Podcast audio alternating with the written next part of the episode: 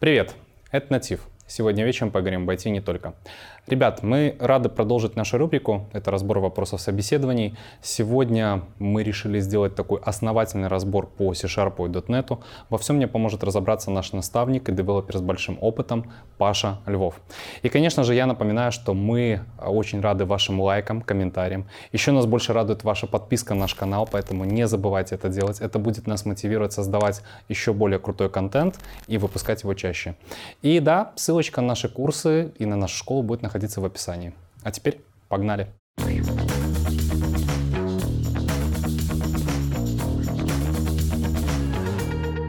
Привет! Приветствую! Ну что, снова мы с тобой в этом чудном месте. А, в описании к этому ролику я специально оставлю ссылки на видео с тобой, для того, чтобы зрители оценили тебя как нашего гостя, как нашего наставника, как эксперта. Тебе будет первый простой вопрос. А, важно ли разработчику ходить на собеседование? И сразу провокационный вопрос, потому что есть варианты. Я видел разработчиков, которые 15 лет проработали в одной компании. Вот он пришел, устроился, там работает, растет, его все устраивает. И ему на собеседование ходить нужно только если он кого-то собеседует. Угу. Есть люди, которые каждые полгода, ну год, угу. меняют место работы. И даже если они не меняют место работы, они ходят по собеседованиям, чтобы знать, сколько они могут зарабатывать, какие у них есть варианты с проектами. И это не используют как аргумент внутри компании. Там, повысьте мне зарплату, мне вот там предложили на 200 долларов больше. Угу. Поэтому в зависимости от того, что человек ищет, к чему стремится, но это один из навыков, который точно не помешает. Твоя точка зрения, помимо того, что ты сказал, что это один из навыков, mm-hmm. которых точно не помешает, для тебя вообще в принципе в твоей карьере важно было ходить на собеседование? Я из тех людей, которые наплевательски относятся к своей карьере, скажем так. Mm-hmm. Мне сам процесс программирования нравится, поэтому к собеседованиям я в большинстве случаев не готовился и относился к этому, ну, если надо, так уж и быть, схожу на собеседование.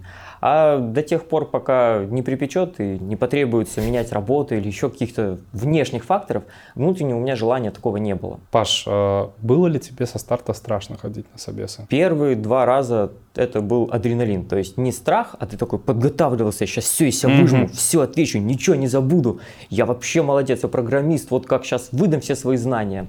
И этот вариант не прокатывал.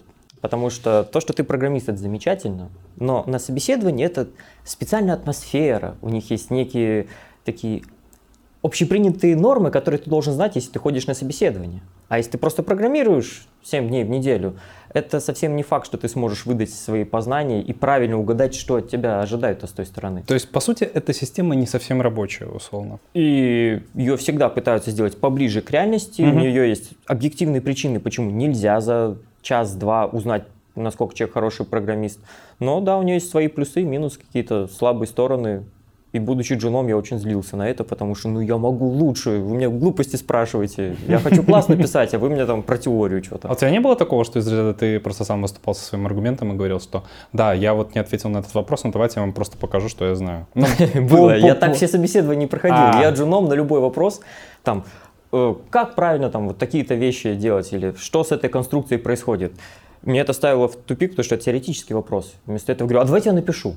Угу. Выходил к доске, и я вот так классы создам, вот здесь у меня будет интерфейс, вот здесь у меня будет. Я просто рассказывал, как я код писать буду. Угу. А про теорию я, не-не, не надо вот этого сложного. И ребята типа окей говорят, все понятно, дальше. Ну, да? для джуна, если джун начинает рассказывать, как он код напишет, и в его идеях, как он ну, разбивает на классы, это хороший вариант, такого можно брать. Помнишь ли ты за свою 10 плюс лет карьеру, сколько их у тебя было? Примерно. Да, у меня их очень мало было, штуки 4. Ну, из тех, как... Серьезно? А ага. я сколько раз работу менял, я приходил, собеседование проходил, меня взяли сразу на работу. Поэтому там третья, четвертая уже отменяется. Понял. Поэтому понял. я вот три раза четыре менял работу, четыре собеседования и было.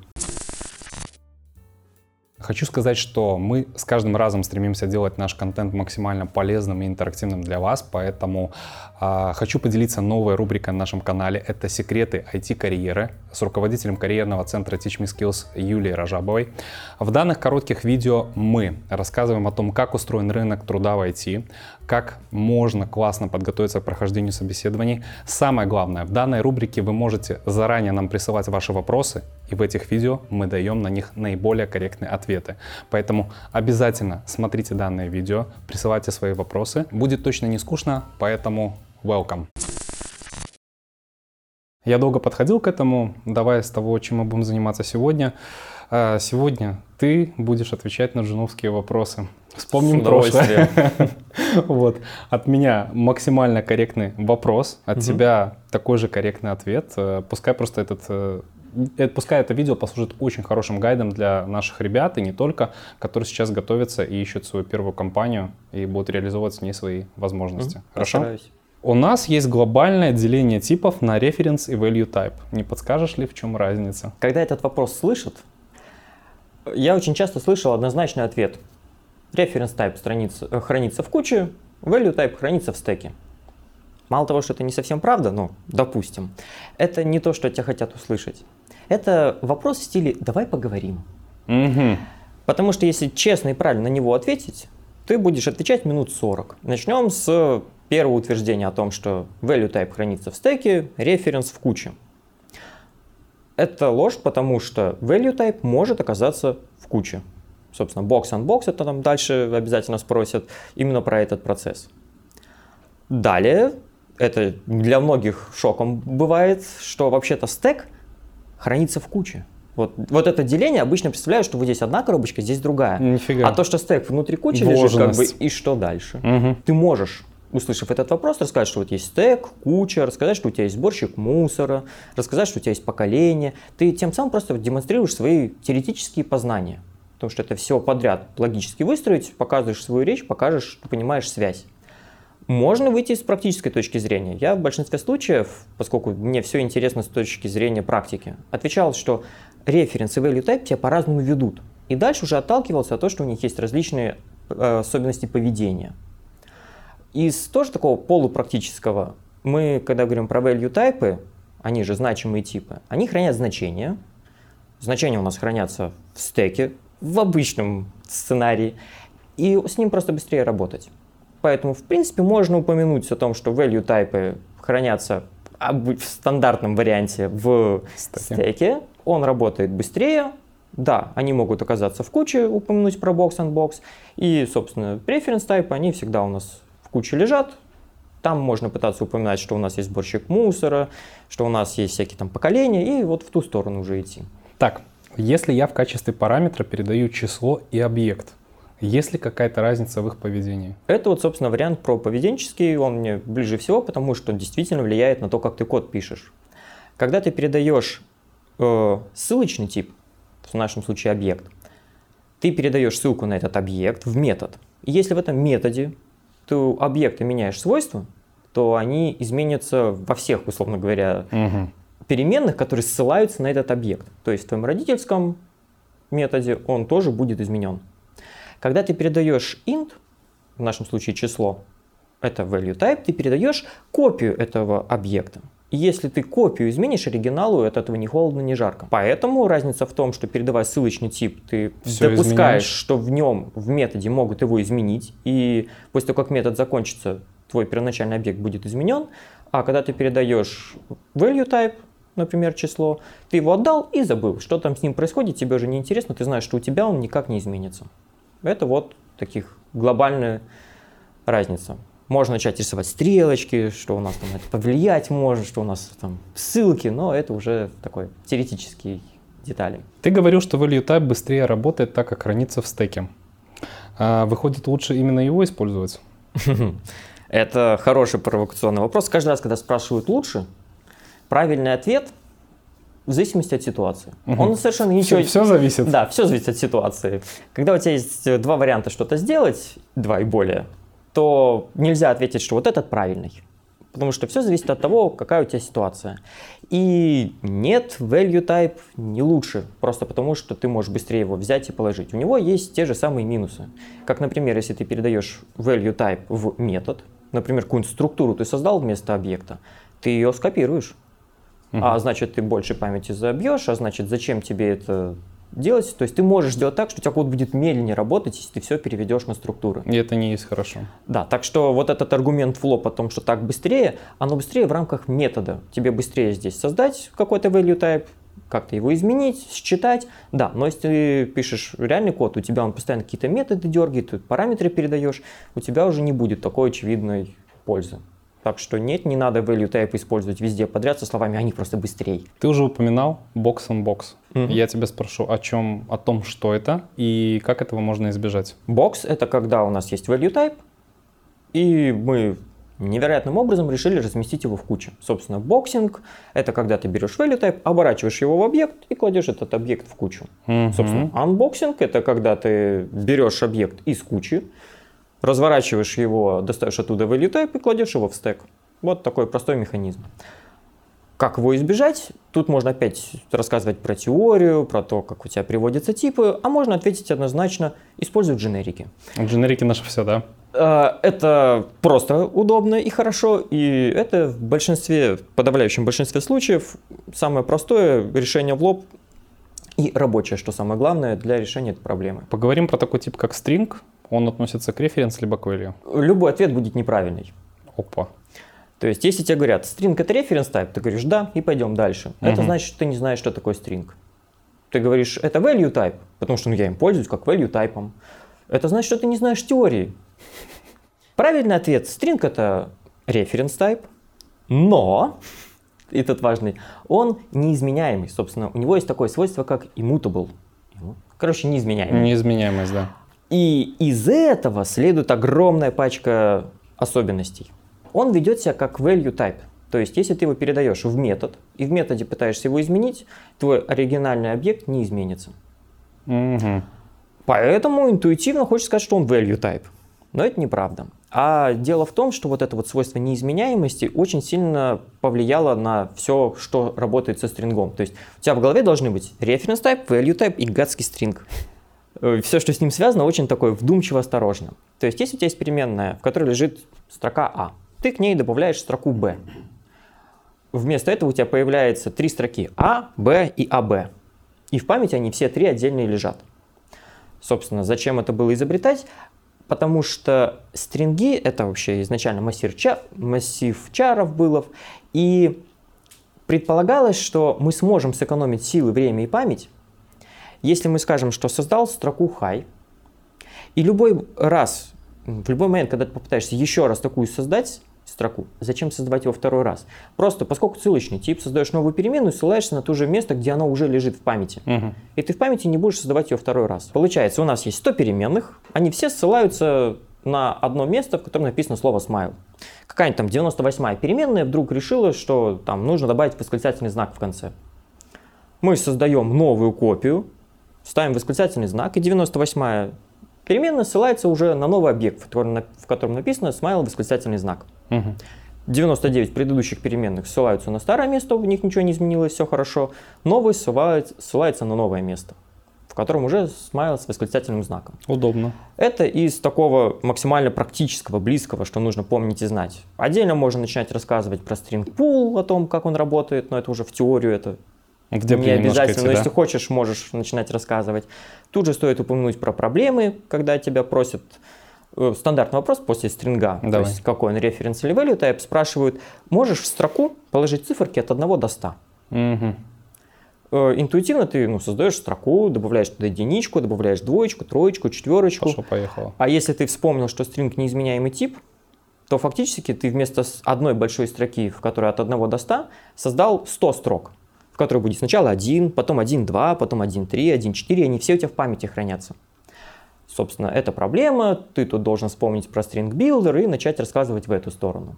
Так что вопрос про референс или value type требует от тебя начинать описы- описывать, как ты работаешь со стрингом вот прям вообще целиком. Давай еще поговорим немножко, наверное, про такую сущность, как абстрактный класс. Это класс, в котором перед словом класс стоит абстракт. Ну, И все. Да. По сути, когда ты помечаешь некий класс как абстрактный, ты влияешь всего на две особенности, добавляешь ему. Первое. Ты разрешаешь внутри абстрактного класса создавать абстрактные методы. А абстрактные методы — это методы без реализации. Второе. Ты запрещаешь создать объект данного типа. Вот ты добавил слово абстракт, эти две особенности всё. применились, как бы с технической точки зрения на этом можно остановиться. Ну а дальше уже архитектурные особенности, которые из этого должны следовать. Зачем ты это сделал, на что ты надеешься, что ты собираешься. Что ты хочешь поучить, Да. собственно, и так далее, да? Это вот уже следующие А, шаги. Про абстрактный метод. Может ли он быть э, вне абстрактного класса? Нет. это вот тот редкий случай, когда Просто. ответ нет, и все. Вот Больше Дальше- даже давать пояснений не надо, да? Можно пытаться рассказывать, но абстрактные классы, и дальше уже что-нибудь про абстрактные классы рассказывать. Но это простой однозначный ответ, редкий, который будет правильным. Окей, можешь ли ты представить ситуацию, при которой ты создаешь абстрактный класс, в котором не будет ни одного абстрактного метода? Мгм. Это хороший вопрос, проверяет, писал ли Джун хоть раз что-нибудь большое и сложное. Мгм. Потому что это вопрос на тему, насколько сложные конструкции ты в голове удержишь. Зачем мы создаем абстрактные классы? В большинстве случаев, зная механику, ты предполагаешь для того, чтобы туда впихнуть абстрактные методы. Потому что у тебя есть класс, в котором ты какую-то реализацию сделал методов, они ссылаются на абстрактные методы, в которые будут реализованы в наследниках, Мгм. и из этой точки зрения тебе кажется, что абстрактный класс без абстрактных методов это что-то Ну, странное, какая-то, да. неправильное. Мгм. Но особенность в том, что мы абстрактными классами помечаем важные элементы, от которых мы собираемся наследоваться. То есть это часть ООП, это часть некого базового объекта. Например, в большинстве случаев, в подавляющем большинстве, любой абстрактный класс будет называться со словом base. Base кто-то. Не потому, что это правило, не потому, что по-другому нельзя, но у тебя есть абстрактный класс, например, абстрактный репозиторий. Все репозитории умеют сохранять, удалять, э, выдавать список объектов из базы. И конкретные реализации там дальше будут для юзера, для Мгм. там, каких-нибудь заказов и так далее. Но исходя вот из этого э, отношения, что у меня есть некий абстрактный объект, который очень жестко привязывает меня к функционалу всех моих наследников, то есть это уже немножко шаг в сторону, в чем разница между интерфейсом и абстрактным классом. Абстрактный класс, он все еще класс. Если ты от него наследуешь, то у тебя может быть только один родитель. Это значит, что ты однозначно определяешь, ради чего ты живешь, ради чего существует твой наследник. Поэтому ты можешь создать абстрактный класс, например, э, бейс-модель, которая у тебя ничего вообще не содержит, ну или содержит ID-шку какую-нибудь, и пометить ее как абстрактной. За счет этого ты гарантируешь, что все мои наследники точно будут существовать только ради того, чтобы я их мог сохранять в базу данных, например. Мгм. И при этом абстрактные методы мне не нужны. Это как дополнительная пометочка, что не бывает модели самой по себе. То есть ты когда добавил абстрактный, вот это слово аб- абстракт, ты убеждаешься, что никто не создаст случайно просто модель. Ты должен сначала от нее пронаследоваться, например, юзер, который наследуется от модели, значит это модель юзера. И уже потом начинать уточнять, что он там умеет, что в себе хранит. То есть это такой архитектурный э, нюанс, которым ты можешь намекнуть себе и остальным девелоперам, что тот, кто наследуется вот от этого класса, он несет вполне конкретную функциональную особенность, скажем так. Так что да, можно, но это нужно постараться. Смотри, то, что ты описывал все это время, имеет определенное сходство с интерфейсами. Или так можно сказать, что похоже на интерфейсы. В чем разница между ними, собственно? Если у тебя в абстрактном классе есть только абстрактные методы, То это то разницы ты особо-то и не почувствуешь. Мгм. Но, как обычно, но, Всегда есть но. да, интерфейс — это всего лишь утверждение о том, что класс, который его реализовал, что-то умеет. И у тебя один и тот же класс может уметь много различных фичей. Этот класс умеет сортировать объекты, этот класс умеет предоставлять энумератор, этот класс умеет э, там что-нибудь сравнивать, и он накидывает себе интерфейсов. Первый, второй, третий, четвертый, и в них и реализует в себе методы этих интерфейсов. С этим проблем нету. Но когда мы наследуемся от класса, абстрактного класса в том числе, поскольку он может быть только один у нас, в C-Sharp у нас множественное наследование запрещено, то ты тем самым однозначно говоришь, что я не просто что-то умею, а я живу, я существую Мгм. ради одной цели. И благодаря базовому классу ты можешь понять, что это за цель. То есть разница между абстрактным классом и интерфейсом в том, что интерфейс это лишь маленький кусочек функционала, который ты обязуешься в себе реализовать. А абстрактный класс это глобальная цель, ради чего ты был создан. Тут такой вес небольшой есть. Ну, можно упомянуть о том, что в абстрактных классах у тебя все-таки реализация может быть, а в интерфейсах нет. Но с новыми версиями C-Sharp у нас могут существовать интерфейсы с уже готовыми реализациями, поэтому это не столь актуальный ответ. Если есть два разных интерфейса, которые мы реализуем в одном классе, но у них совпали имена, как быть? Это один из тех редких случаев, когда ответ простой. Пишешь название интерфейса, точка, название метода. Удобно. Поэтому, да, там никаких проблем с этим нету, ни обо что не споткнешься. Э, Расскажи мне про свой опыт использования дженериков. У-у-у. Мы обожаем дженерики. Дженерики наше все. Э, да. Э, Начнем с того, что дженерики можно не использовать вообще. Мгм. То есть любой дженерик метод, который ты пишешь, вот то, что ты как дженерик передал как пара- параметризованный тип, ты всегда его можешь просто как параметр внутрь метода передать. Типа тип, type. И дальше с этим работать э, особых, ну, с заморочками небольшими, но можешь работать. То есть дженерик не предоставляет тебе уникального функционала, за исключением box-on-box, там свои особенности. Но в целом это такой небольшой синтаксический сахар с очень удобным использованием внутри. Зачастую мы, когда используем generic, мы подразумеваем, что к нам на вход может прийти не вообще любой класс, а вполне конкретные варианты. Из такого самого практического у тебя есть репозиторий, который умеет сохранять что-то в базу данных. Вот это что-то, это не любой тип, который ты можешь в своей системе придумать, а это твои модели, у которых есть набор свойств, которые ты там сохраняешь, ищешь, еще что-нибудь делаешь. Ты всегда можешь написать generic, который принимает объект данного типа, находит коллекцию данного типа, э, сохраняет объект вот этого t, параметра твоего темплейта, в нужное место и так далее. И дальше он с ним спокойно работает. То есть дженерики помогают нам не дублировать код для разных типов, если действия с ними однотипные. Как странно это бы не звучало. Но это лишь один из таких простейших вариантов. Дальше у него очень много реализаций, начиная от того, что ты можешь связывать различные типы и их взаимосвязи. Это то, что многие забывают, что у тебя в дженериках может быть не один параметр, а несколько. И заканчивая тем, что у тебя ограничения, которые ты вешаешь на этот тип, которые тебе могут передать, их там на самом деле достаточно много.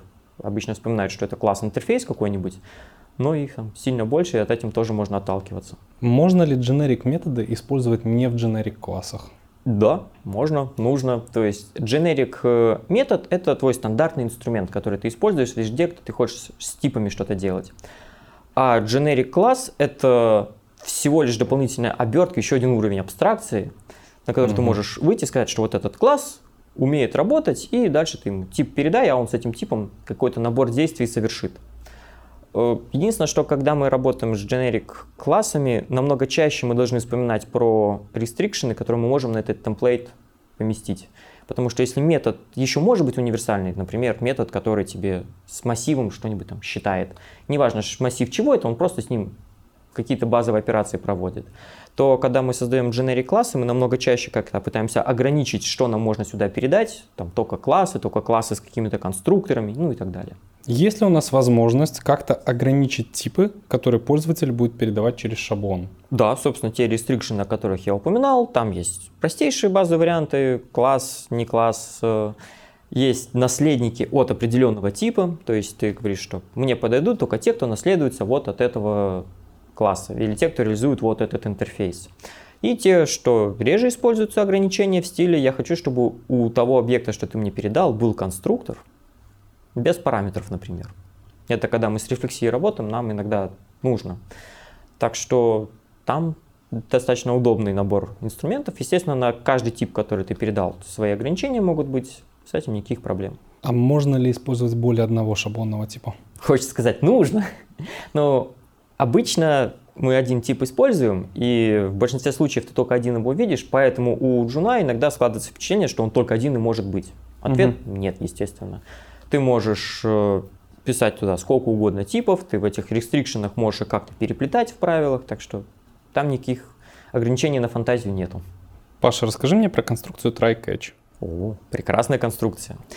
А, первая реакция, когда я ее слышу, постарайтесь ее не использовать. Почему?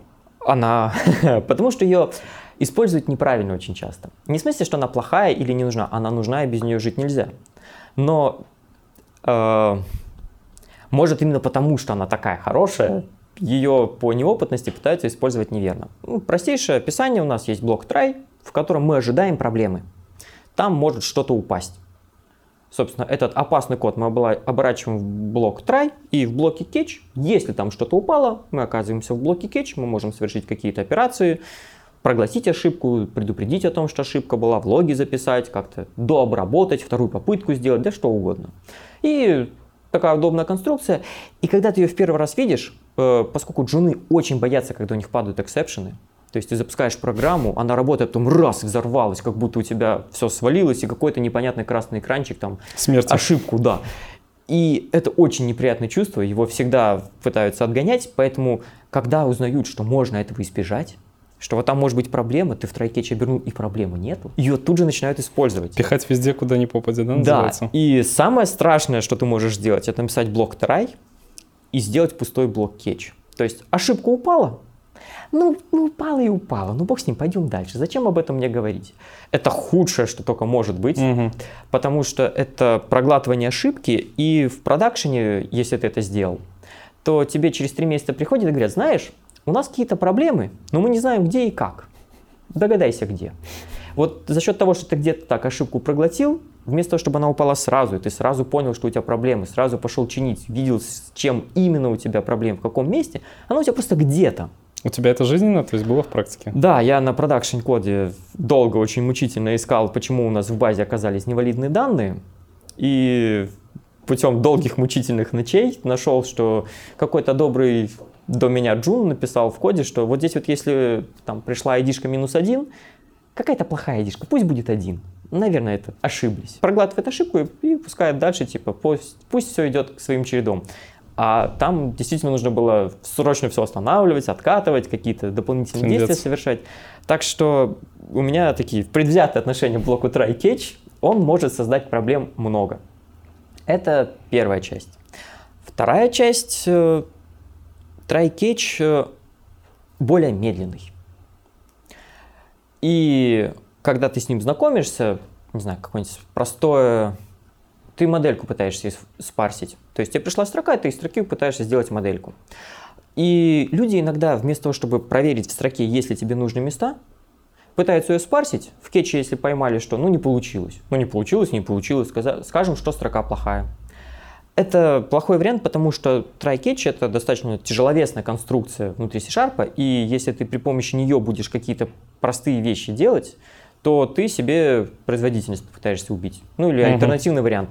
Ты пытаешься создать файл, если он говорит, что такой файл там не может быть создан, потому что нету папки, ты такой, ладно, в блоке, в блоке catch создам папку и попытаюсь еще раз. Такой тоже в продакшене видео, очень смеялся. Вместо этого, везде, где ты можешь без try-catch провести какие-то проверки, проведи их без try-catch. Try-catch – тяжеловесная конструкция, которая должна ловить ошибки. И не надо вот все остальное при помощи нее делать, что зачастую пытаются делать. А может ли вообще быть несколько блоков кетч? Это как раз признак хорошего кода, потому что когда ты пишешь try catch и в catch указываешь exception, угу. то это значит, да мне пофигу, что там упало. Ну вот, упала какая-то ошибка, я даже не буду разбираться какая. Ну упала и упала. И дальше стандартный результат там запиши в логи, попробуй еще раз. Это значит, что ты не задумывался о том, когда ты писал этот try catch. В блоке catch ты можешь указать не просто ошибку вообще любую, ты можешь указать специфичный тип ошибки, который ты ожидаешь, что здесь упадет. Или несколько, собственно, несколько блоков catch – это несколько видов ошибки, которые ты ожидаешь, что могут упасть. И, естественно, под каждый вид ошибки ты можешь как-то по-своему отреагировать. Например, ты пытаешься что-то сохранить в базу данных, если у тебя connection не открылся, то это один вариант. У тебя, наверное, проблемы с сетью. Если у тебя connection открылся, но ты табличку не нашел, это другая проблема. Наверное, ты не к той базе обратился или там что-то случилось со структурой, ты забыл обновиться. Если у тебя connection открылся, табличку нашел, пытаешься поместить э, запись, но он у тебя говорит, что нельзя, наверное, какая-то транзакция табличку у тебя залочила, тебе нужно попробовать позже. То есть это все exception ы. Но это exception ы совершенно разного уровня, тебе по-разному на них нужно реагировать. Так что, когда вы пишете блок задумайтесь, если у вас он всего один, то ну, что-то вы делаете не то. Да, не всегда, но есть шанс, что вы, наверное, что-то хотели бы уточнить все-таки для будущих поколений, которые будут это читать. Давай про порядок написания кетчи, то есть есть ли вообще какая-то разница, в какой последовательности мы их пишем? Тут как раз капелька теории не помешает. Давай. Когда у тебя падает ошибка, то компилятор делает так, он берет первый кетч, который у тебя он нашел, и спрашивает, это ошибка твоего типа? И если ты ему говоришь моего, он говорит, хорошо, заходим внутрь, обрабатываем, и все, мы свою работу сделали. Если не того типа, он обращается к следующему. Спрашивает, твоего типа? Нет, к следующему. И так идет по очереди по всем кетчам. Исходя из этого, если твой первый блок кетч э, является самым базовым типом ошибки, то все ошибки скажут, что они подходят под это условие. Все ошибки туда будут проваливаться, и дальше он просто не пойдет. Поэтому у нас всегда блоки кейдж должны быть выстроены от более частных, максимально-максимально точных, специфичных uh-huh. ошибок. И чем ниже ты спускаешься, тем более общий вариант, и последний может уже быть тот самый catch exception, который поймает уже все, что это какая-то неожиданная ошибка, которую я вообще не знаю, как она здесь оказалась, но все равно мы ее поймаем, куда-нибудь запишем, как-нибудь отреагируем. Что за команда throw? Это вот как раз рядышком. Э, это, наверное, хороший вариант, э, как работать с try-catch. Ладно, немножко в сторону. Throw можно и без try-catch использовать. Throw это когда ты говоришь, что хоть ошибки тут и никто не видит, я знаю, что она тут есть.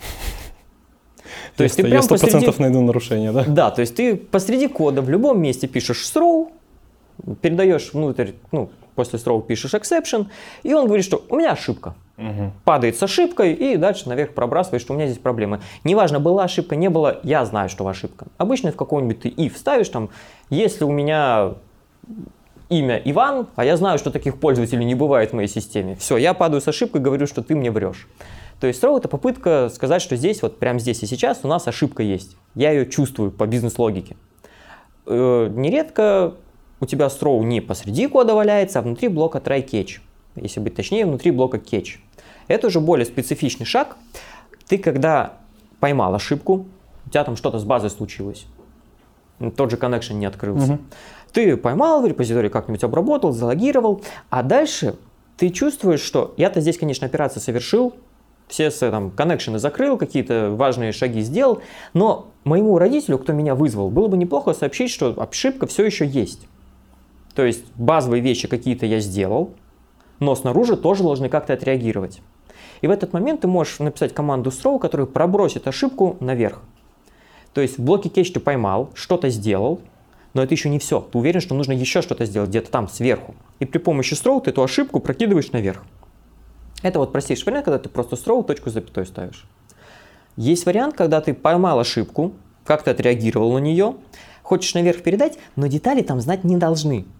То есть, например, у тебя что-нибудь с э, connection стрингом случилось, он какой-то неверный, неправильный, ты не хочешь его прокидывать наверх, снаружи об этом знать не должны, в какую базу ты лез.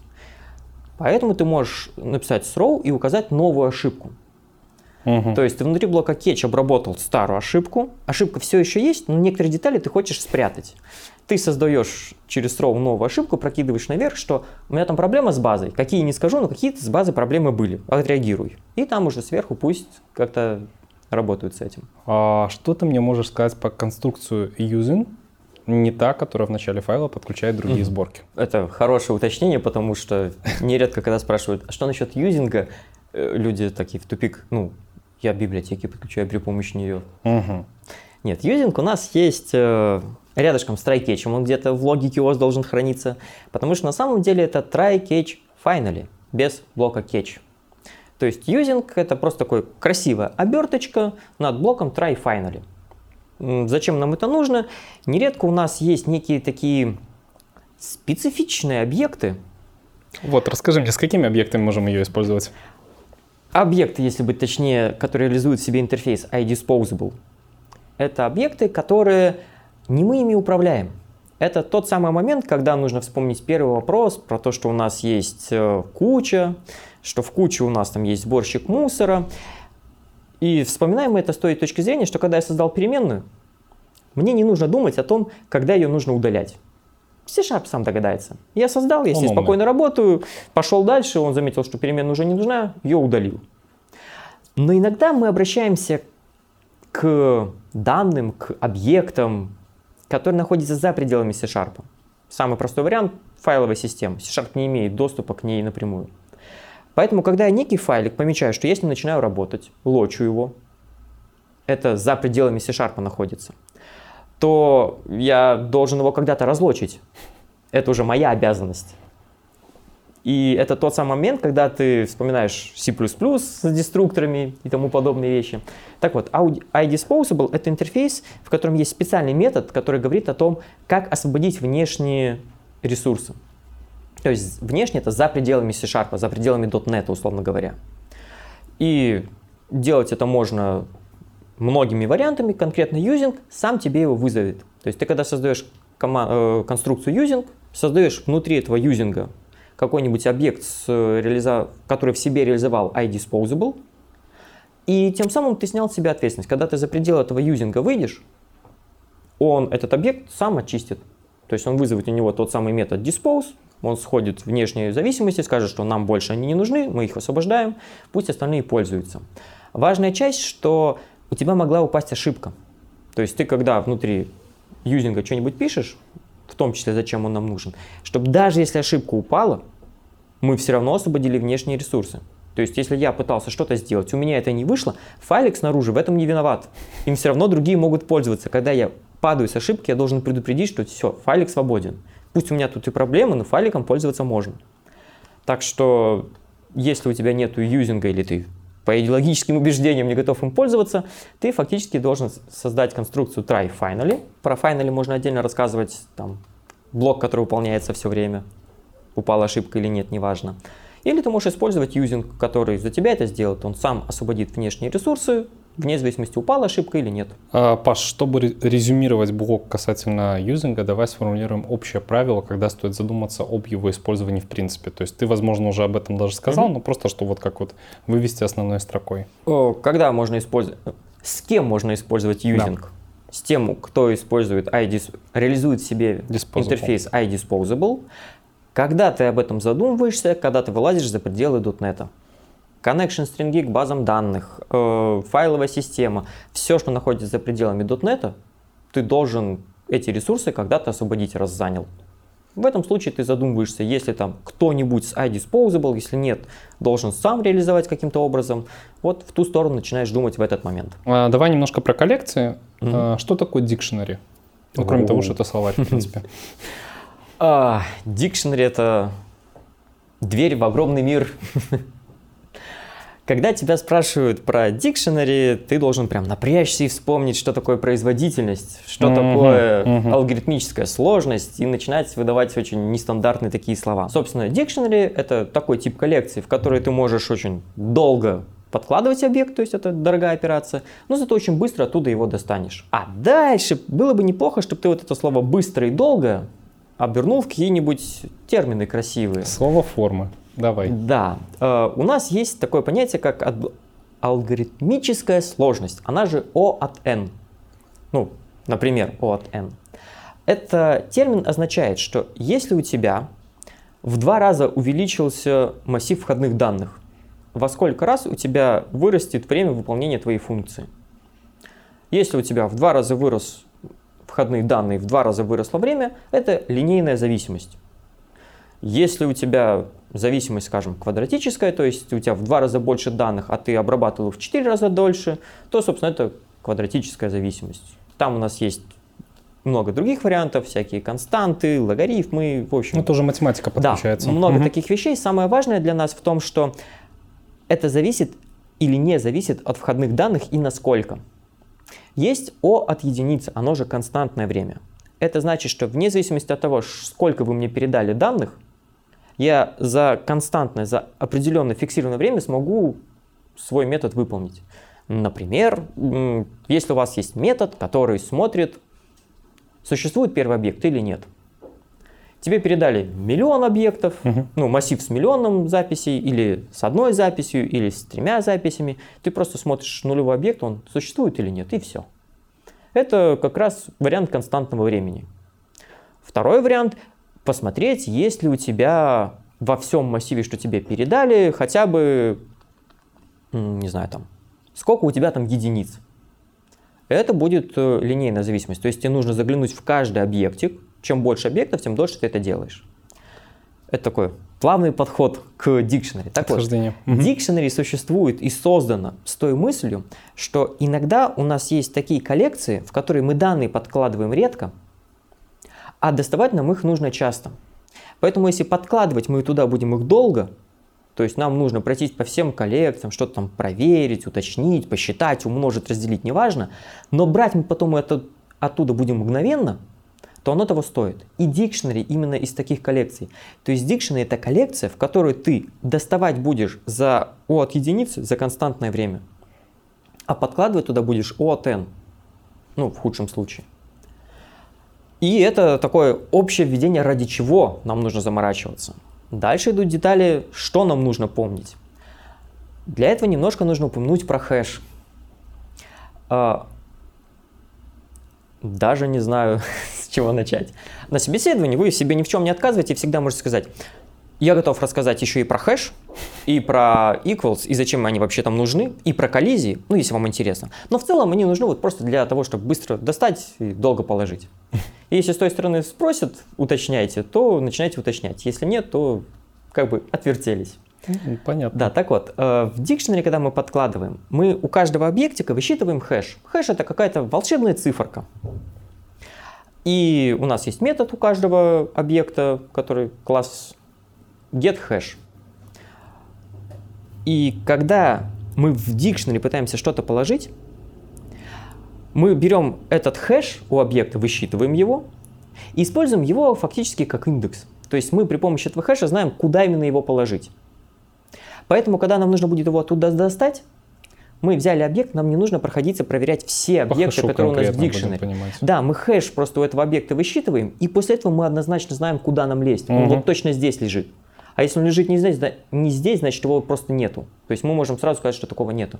То есть это очень такая удобная штука, когда ты можешь, глядя на объект, сразу сказать, он у тебя есть в коллекции или нет, ну, условно говоря. Но тут, ну, собственно, исходя из этого, когда ты взял объект и хочешь его хранить в дикшенаре, uh-huh. тебе нужно, чтобы у него хэш хорошо считался. Можешь взять стандартный хэш, лучше переопределить. Когда ты переопределяешь хэш, ты можешь э, написать его так, чтобы эта вот волшебная циферка, которая создавалась, а, наверное, нужно сказать, что такое хэш, э, какими свойствами он должен обладать. Было бы неплохо. Кроме того, что это волшебная циферка, она должна обладать очень важным свойством. У одинаковых объектов хэш должен быть одинаковый. Все просто. Да. А если объект отличается, хоть чуть-чуть отличается, хоть одним битом, то хэш должен быть другой. Это невозможно вот реализовать это невозможно. Поэтому он должен быть, ну, желательно, чтобы у разных объектов хэш был разный. Э, строго важно, чтобы у одинаковых он был одинаковый, а у разных, чтобы он был как можно чаще разный. Угу. Почему это невозможно? Потому что хэш это цифра, int. Если у тебя в объекте хранятся хотя бы два разных инта, то рано или поздно у них хэши будут пересекаться. То есть у двух разных объектов хэш может быть одинаковый. Это неприятно, это коллизия, этого мы пытаемся избежать, но такое точно может ну, случиться. Есть. Так вот, когда ты хэш переопределяешь, ты его переопределяешь, смотришь на весь свой объект и пытаешься выделить в нем, что для тебя принципиально важно. Например, у тебя есть юзер, у него есть 50 полей. Имя, фамилия, цвет глаз, имя любимого котика, все что угодно. Для нас, если у него имя и фамилия совпадают, не знаю, имя, фамилия и год рождения, то это один и тот же человек. Цвет глаз, рост и фамилия котика любимого не имеет значения. Поэтому в getHash я буду использовать имя, фамилию, год рождения. И только отталкиваясь от них, я буду формулировать хэш. Ну, как вариант. Угу. То есть ты в хэше формулируешь и пытаешься его собрать только из важных данных. Это вот первая часть. Ты создал объект, ты переопределил ему getHash, он теперь только важные вещи используют для того, чтобы его посчитать, запихиваешь в дикшенери и вспоминаешь о том, что у них хэш может быть одинаковый. У двух разных объектов может быть хэш одинаковый. Это называется коллизия. Э, с этим, собственно, нет никаких проблем. Если у тебя есть два разных объекта, у них хэш одинаковый, тебе нужно просто взять и пройтись уже по всем полям. Для этого тебе нужно переопределить equals. То есть Каждый раз, когда мы говорим про дикшенери, у тебя в голове сразу всплывает, что я хочу у объектов, которые я в дикшенери собираюсь хранить, переопределить два метода. getHash и equals. getHash, потому что при помощи него я буду чаще всего использовать просто ложить, доставать, хэш высчитывать. Equals на случай коллизий. Вот Удобно. на этом ты можешь выдохнуть. Вроде как основную теорию про дикшнери рассказал. Слушай, ну да, я прекрасно понимаю, что как бы это быстро очень сложно рассказать, потому что и туда, и туда ты можешь зайти, и хочется наиболее объемно дать ответ, чтобы не было дополнительных вопросов на собеседовании именно по этому топику. Это, кстати, вот тот момент, который я здесь вскользь упомянул, это хорошая практика, когда тебе задают вопрос, ты на него как-нибудь очень просто отвечаешь, и потом так вскользь упоминаешь, какие из деталей ты можешь раскрыть больше, если тебя, Полноту если тебе нужно. показываешь, да, по теории Да, точно. просто что если ты однозначно ответил и не упомянул, что ты можешь развернуть, кажется, что ты чего-то не знаешь. Да. Если ты лезешь в дебри, кажется, как будто ты пытаешься отвлечь человека. Это тоже раздражает, когда ты у человека спросил, не знаю, сколько бит нужно для того, чтобы хранить int, ну так, ради прикола, а он начинает тебе рассказывать, начиная с, там, со стрингов, всех типов, какие у тебя только бывают и так далее. То есть нужно как-то баланс искать, чтобы продемонстрировать, что могу рассказать, если нужны детали. Но вот это вот короткий ответ. А, Паш, давай немножко еще про коллекции. А, Мы поговорили про дикшнери, есть такая коллекция, как лист, ты Мгм. тоже ее упомянул. А, Решает ли она, в принципе, все эти проблемы, о которых мы говорили? Почему мы, собственно, все равно используем дикшнери, но при этом есть лист, Тут который вроде как в другую сторону. Зачем Да. существует дикшнери, если мы Да, все равно пользуемся да, листом? Да, да, да, все верно. А, Лист с- самая распространенная тип коллекции, который у нас есть. У него хорошая фича. Вот про алгоритмическую сложность вспоминаем. Добавлять туда мы можем за константное время. Это не в общем случае, но не так. Это не всегда, но в большинстве случаев, когда у нас есть массив, когда у нас есть лист с тысячей объектов или лист с одним объектом, мы туда и туда добавляем за одно и то же время дополнительно еще один объектик. То есть это коллекция, в которую мы легко и быстро добавляем новые данные. Но, собственно, чтобы достать оттуда, нам нужно пройтись по ним, по всем посмотреть, чтобы найти нужный объект. То есть это обратное действие к дикшенери. Если у тебя есть коллекция, куда ты часто кладешь, но редко достаешь, ты используешь лист. В большинстве случаев нам это подойдет. Когда ты редко кладешь, но часто достаешь, это это dictionary. дикшенери. Собственно, и дальше ты можешь начинать рассказывать, что я знаю другие коллекции, я знаю, что у нас есть стеки, я знаю, что у нас есть там какие-нибудь линкет листы, я знаю, что у нас есть array, и дальше в эту сторону начать рассказывать, но вот в целом случае, ну, в общем случае, Это вот упомянул так. вот, эти два крайних м, полюса. Мгм. да, столпа, и уже дальше, если хочешь, детали даешь. Давай финальный вопрос. э, Он такой попсовый, но Мгм. его нельзя не задать. Есть асинхронность, есть многопоточность. Расскажи мне, что это, как они между собой связаны, связаны ли? Но это как первый вопрос с reference Reference value type, вот примерно Мгм. такого же размера. У нас есть многопоточность. Многопоточность это когда мы несколько действий выполняем одновременно. Опять-таки ты можешь сразу... Ноги бегут, руки двигаются, Да. голова болтается. Ты можешь тут же нырнуть, рассказать, что на самом деле это не одновременно, на самом деле у тебя даже на одном процессоре может быть многопоточность, что он там часто переключается, начинать рассказывать Мгм. там про Linux, его демонов, еще что-то. Ну, если хочешь, без проблем. Но в общем случае остановимся на том, что многопоточность у меня есть 2, 3, 5 методов, которые одновременно выполняются. Асинхронность вообще никак с этим не связана. Мгм. То есть асинхронность может существовать на одном потоке. Лично для меня асинхронность была мучительная тема, пока я был джуном, пока я не встретил JavaScript. Вот я JavaScript ненавидел во многом. Я как C-Sharp программист и бэкэнд должен... И тут здрасте, JavaScript, да? Да, это всячески высокомерно относиться к JS, но JS мне помог разобраться, осознать, прочувствовать, что такое синхронность и понять, что многопоточность для этого не нужна. Они могут одновременно быть, совмещаться, но это никак не связано. Поэтому начну с примера из JavaScript. Давай. У нас есть Ajax-запрос. Мы в JavaScript пишем какой-то код, человек нажал кнопочку, мы хотим, чтобы мы сходили на сервер. Сервер нам прислал данные, мы эти данные использовали, сказали, Все показали пользователю, что все хорошо. В этом потоке действий у нас есть важная часть. Когда мы отправили запрос на сервер, сервер некоторое время думает. А если сервер плохой, то думает он долго. Секунду, две, десять, через час ответит. И если у нас обычное однопоточное приложение, без асинхронности, без всего, то в этот момент мы такие сидим и ждем.